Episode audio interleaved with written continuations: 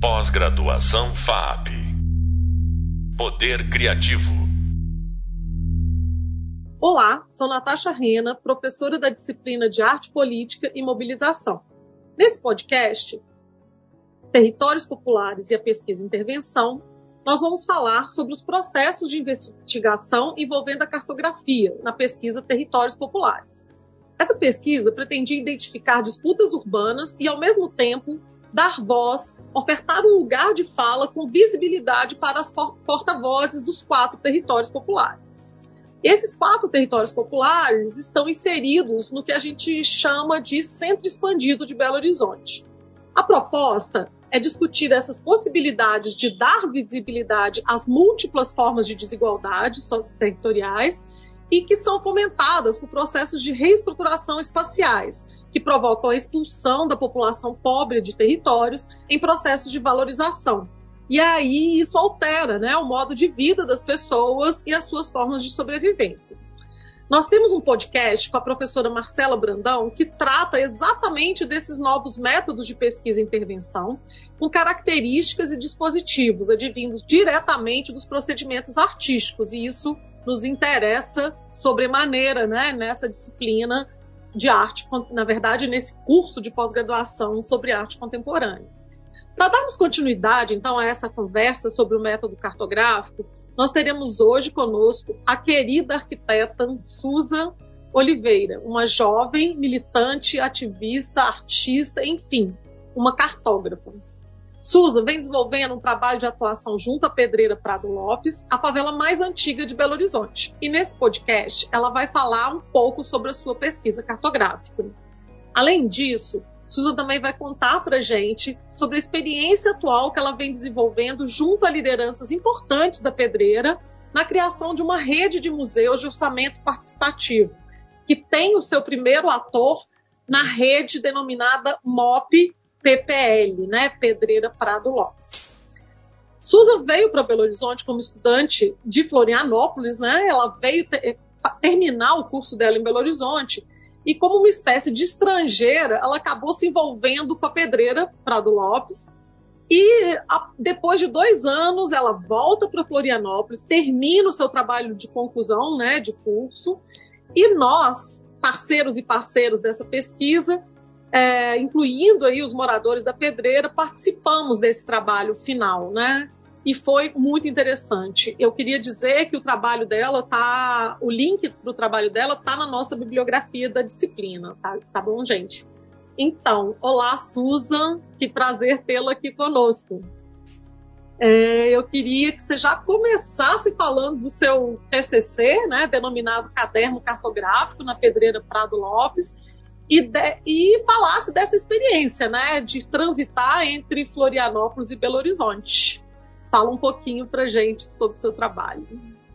Olá, Natasha. Olá, olá a todos. É um prazer estar aqui com vocês. É, então, o TCC ele foi, né, ele se chama Caderno, Caderno Cartográfico na Pedreira Prado Lopes. É, é, urbanização de favela e extensão universitária entrelaçadas pela cartografia, no qual ele é, um, na verdade, um desdobramento né, de atividades que a gente começou a desenvolver na Pedreira Prado Lopes desde 2018 então ele vem com esse objetivo de, ele parte, né, é, a criação dele com o objetivo de visibilizar a história de luta é, e o pioneirismo da Pedreira Prado Lopes nas conquistas, né, durante o orçamento participativo, como urbanização de favela, é, com, é, primeiro conjunto habitacional numa vila e favela em Belo Horizonte, entre outras conquistas, e também com o objetivo de é, trazer esse debate, né, da importância da extensão universitária no, na formação de um arquiteto urbanista para essa formação mais cidadã, né, é, que tenha contato com a realidade uh, da produção espacial brasileira. É, o caderno cartográfico, então, ele vem com uma continuidade né, das atividades desenvolvidas durante as pesquisas territórios populares, cartografia do orçamento participativo e extensões universitárias, que, que era urbanismo biopolítico, é, e Geopolítica e Cidades, e do grupo de estudos do GE Lagoinha, sobre a região da Lagoinha, na qual a Pedreira Prado Lopes se insere. O caderno cartográfico, eu chamava ele, eu chamo ele, né, que ele é um caderno cartográfico em movimento, porque ele não tem fim, né? Ele é, ele é a partir do momento que ele existe, ele está proposto a, a, a ele, ele, propõe, na verdade, uma vez que ele existe, a criar desdobramentos, né? Entre esses desdobramentos, então, é o MOP, né? O Museu um, do orçamento participativo na Pedreira Prado Lopes. E então, eu ia exatamente te pedir para falar um pouco sobre, sobre o MOP. Né? Como que você pretende que ele ative né, esses novos espaços cidadãos nas periferias, né? Assim, falar um pouco desses arquivos que vocês estão construindo. Sim. Então, ao, ao longo da o meu trabalho de conclusão de curso, né, um desses objetivos, então, que é visibilizar a história da pedreira Prado Lopes, é, uma das intenções, então, era é, trazer essa história de luta e de resistência e de pioneirismo da pedreira para que alcance mais pessoas, né? Um, o objetivo, então, era fazer esse caderno visual, gráfico artístico, para que atingisse jovens também. E aí também eu tinha a ideia de passar para o online, né? Para que essa, essa, essa luta se é, pudesse se visibilizar ainda mais. Não foi possível no meu trabalho de conclusão de curso, e quando eu estava finalizando o meu trabalho, é, surgiu um, um, um edital digital do Instituto Lula, Lideranças para a Era Digital, no qual eu me inscrevi, passei, e a partir disso entrei em contato com as lideranças da comunidade e falei: olha, tem esse edital, a gente pode dar continuidade a esse trabalho. E aí surgiu essa demanda de fazer um museu sobre a história da, da, do orçamento participativo na Pedreira. A partir disso, é, como era digital, a gente partiu para o online, né? Então criou uma exposição, um museu online do, do, do orçamento participativo para resgatar essa história, para é, fortalecer a memória e a importância da participação na construção de cidades justas e democráticas, né? A partir disso, então, é, o, o, MOP ele passa a existir, né? E, a, e ele é também como um dispositivo, né? Então, para visibilizar a história da urbanização de vilas e favelas. É, e esse primeiro, né? Então, mais uma vez a pedreira pioneira também na conquista, então também nessa criação desse museu, né? Ela é a primeira a receber esse MOP, Museu do Orçamento Participativo, na qual conta a sua história, né? A intenção é que a gente faça é, esse museu ele se transforme em num espaço físico também dentro da comunidade. Isso já está em um processo em, em, andamento, junto com a professora Marcela Silviano Brandão da UFMG e parceiros, alunos, enfim. E, mas também que, esse, que o MOP ele se reproduza em outras vilas e favelas da comunidade que receberam o orçamento participativo e que tiveram conquistas importantes, né? Dentro da sua, nesse processo de democratização da cidade.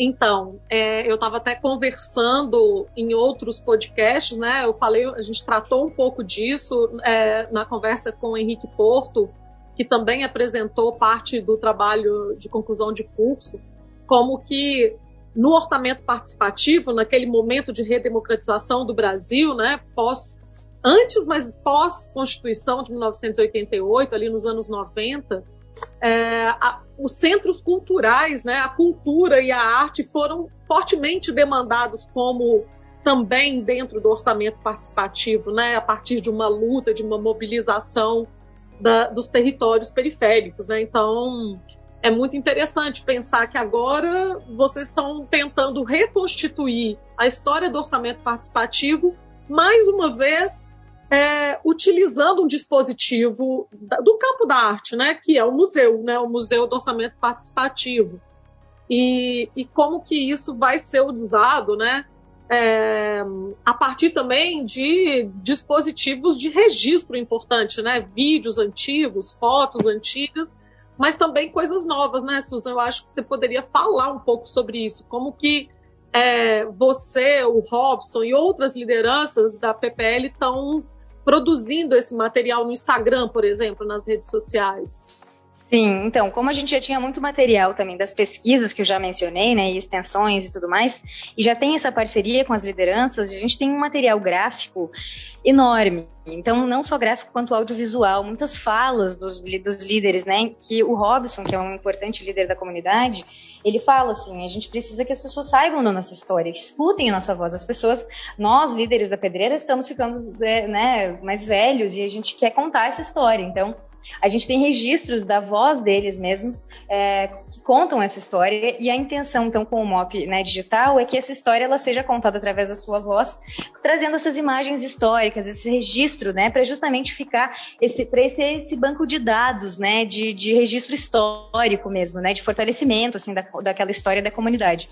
É, a intenção também é que esse museu, a partir do momento que passe para o museu físico, além do digital, é que justamente esteja um espaço não só de museu, mas um espaço cultural, para que se possa mobilizar a comunidade, para que se produza cultura, né, para que se una os jovens lá dentro, seja um espaço também de conscientização política é, e de, e de criação de redes, de afetos, enfim, também é esse espaço né, cultural e diverso dentro da comunidade, que é, esse espaço é o antigo centro cultural do, da comunidade, que foi conquistado também via orçamento participativo, que no momento que foi conquistado não existia o nome Centro Cultural na rede da prefeitura, então ele é um centro, ele foi nomeado como Centro Cidadão ah, na década de 90. E hoje, né, esse espaço que está lá é, e querem resgatar e ocupar novamente esse espaço para justamente ser esse centro de reunião e de memória e de fortalecimento entre os jovens e, e lideranças locais. Então, eu estive lá, né, porque nessa disciplina, é, que é uma disciplina extensionista, né, da professora Marcelo Brandão, que se chama Arquitetura Desobediente, é, os alunos fizeram projetos, né, propostas de projetos de intervenção para que esse MOP se torne um espaço é, realmente aberto à comunidade e, e, e esteja em condições de uso. E aí a gente observa como vários atores e atrizes aí da comunidade participaram ativamente, né? Então, é, também a gente conversou em outros podcasts, né, sobre a potência do trabalho da academia, da universidade, seja ela pública, seja ela privada, para ativar essas novas possibilidades né, nos territórios populares, nos territórios periféricos. Né? E também eu acho que tem uma coisa que é muito bonita, que é a universidade abrir esse espaço para o lugar de fala e que esse lugar de fala seja de fato é, um lugar de fala da própria comunidade, né? Porque o tema do nosso podcast de hoje é exatamente isso, né? E como essa é uma disciplina de pós-graduação, eu fico pensando é, que a gente tem uma missão, praticamente uma missão, de incentivar as pessoas que em seus trabalhos, né, os seus trabalhos, seus, seus textos, seus artigos, suas monografias, é, e mesmo seus trabalhos na vida cotidiana, eles possam contemplar novas possibilidades de ofertar esse lugar de fala, né? De dar visibilidade junto, né? Com, sem necessariamente você ter que esconder o seu lugar de fala, que é da universidade, de jeito nenhum. Eu acho que os pesquisadores, os artistas, os né, jornalistas, eles têm que também assumir o seu lugar de fala, mas dando visibilidade a todos os atores envolvidos na rede, né? Então, Estou é, falando isso para a gente dar continuidade um pouco aos podcasts anteriores, que trataram do tema da produção do conhecimento e como essa produção do conhecimento pode se unir ou utilizar o dispositivo da arte para para se manifestar, né? E aí, Susan, fiquei pensando aqui agora, enquanto a gente conversa, na beleza estética do seu trabalho, né? No seu desejo o tempo todo de dar uma visibilidade a todas essas falas e como que um trabalho que depois seria impresso ou seria lido né, nas redes sociais e na, na internet, é, como, que esse, como que a arte atravessa isso? Né? Qual, eu queria que você falasse um pouquinho agora, para a gente ir finalizando, sobre a sua preocupação em tornar a informação legível e que ela pudesse seduzir e produzir afetos e circular, né? Sim, isso para mim é algo essencial, né? Essa parte artística, estética, ela é fundamental para que se torne um material é, agradável, né? Então a minha preocupação era, então assim, se o objetivo é visibilizar essa história, como que eu consigo chegar em mais pessoas, né? Se o objetivo também é alcançar os jovens, como que eu chamo eles para lerem essa história? Então é, eu desenvolvi esse caderno pensando muito em, em chamar através da estética mesmo, então colagens, né? Linhas do tempo, tudo muito colorido, muito didático, para que também se possa abrir em qualquer página o, o, caderno cartográfico, você vai ler a história e você já vai entender algo. Você não vai entender a história inteira, mas você já vai pegar um fragmento ali importante com alguma narrativa de algum morador, com alguma linha do tempo dizendo qual época que aconteceu aquele evento, sabe? Alguma colagem histórica, de alguma fotografia histórica. Então a intenção também é que ele não tenha uma.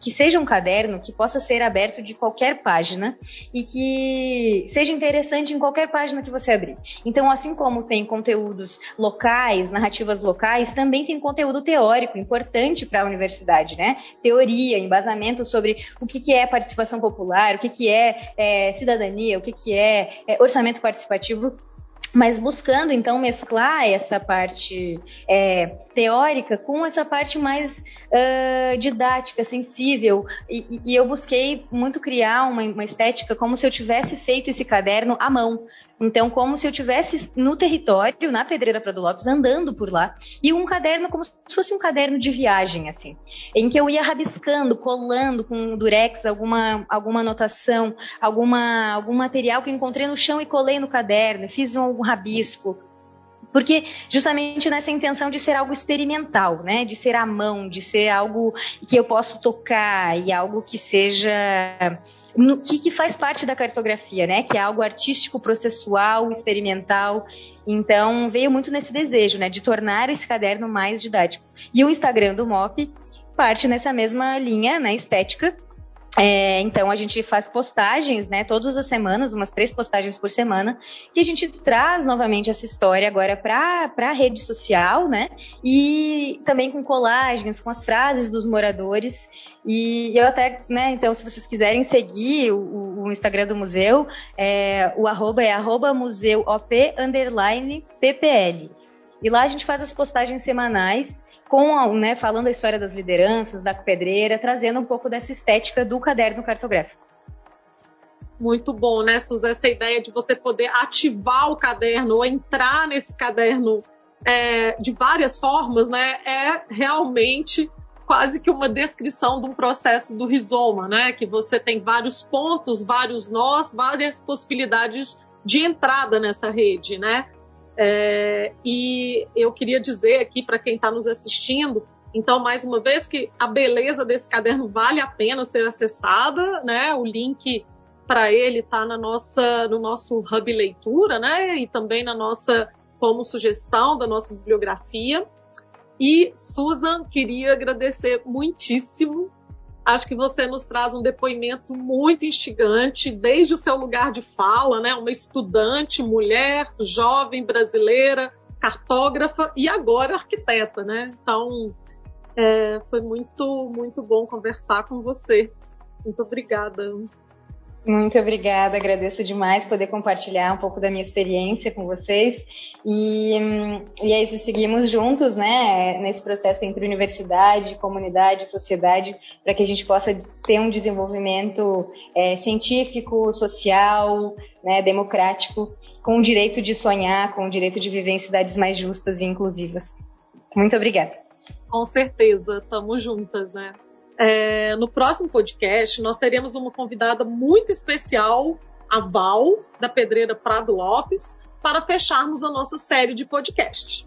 Nós vamos ter aí, então, mais uma mulher, né, agora uma mulher negra, favelada, fotógrafa, ativista, militante, trazendo essa experiência que a Suza acabou de narrar, mas sob uma perspectiva de uma moradora é, da favela Pedreira Prado Lopes. Até breve.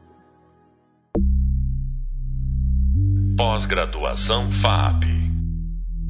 Poder Criativo.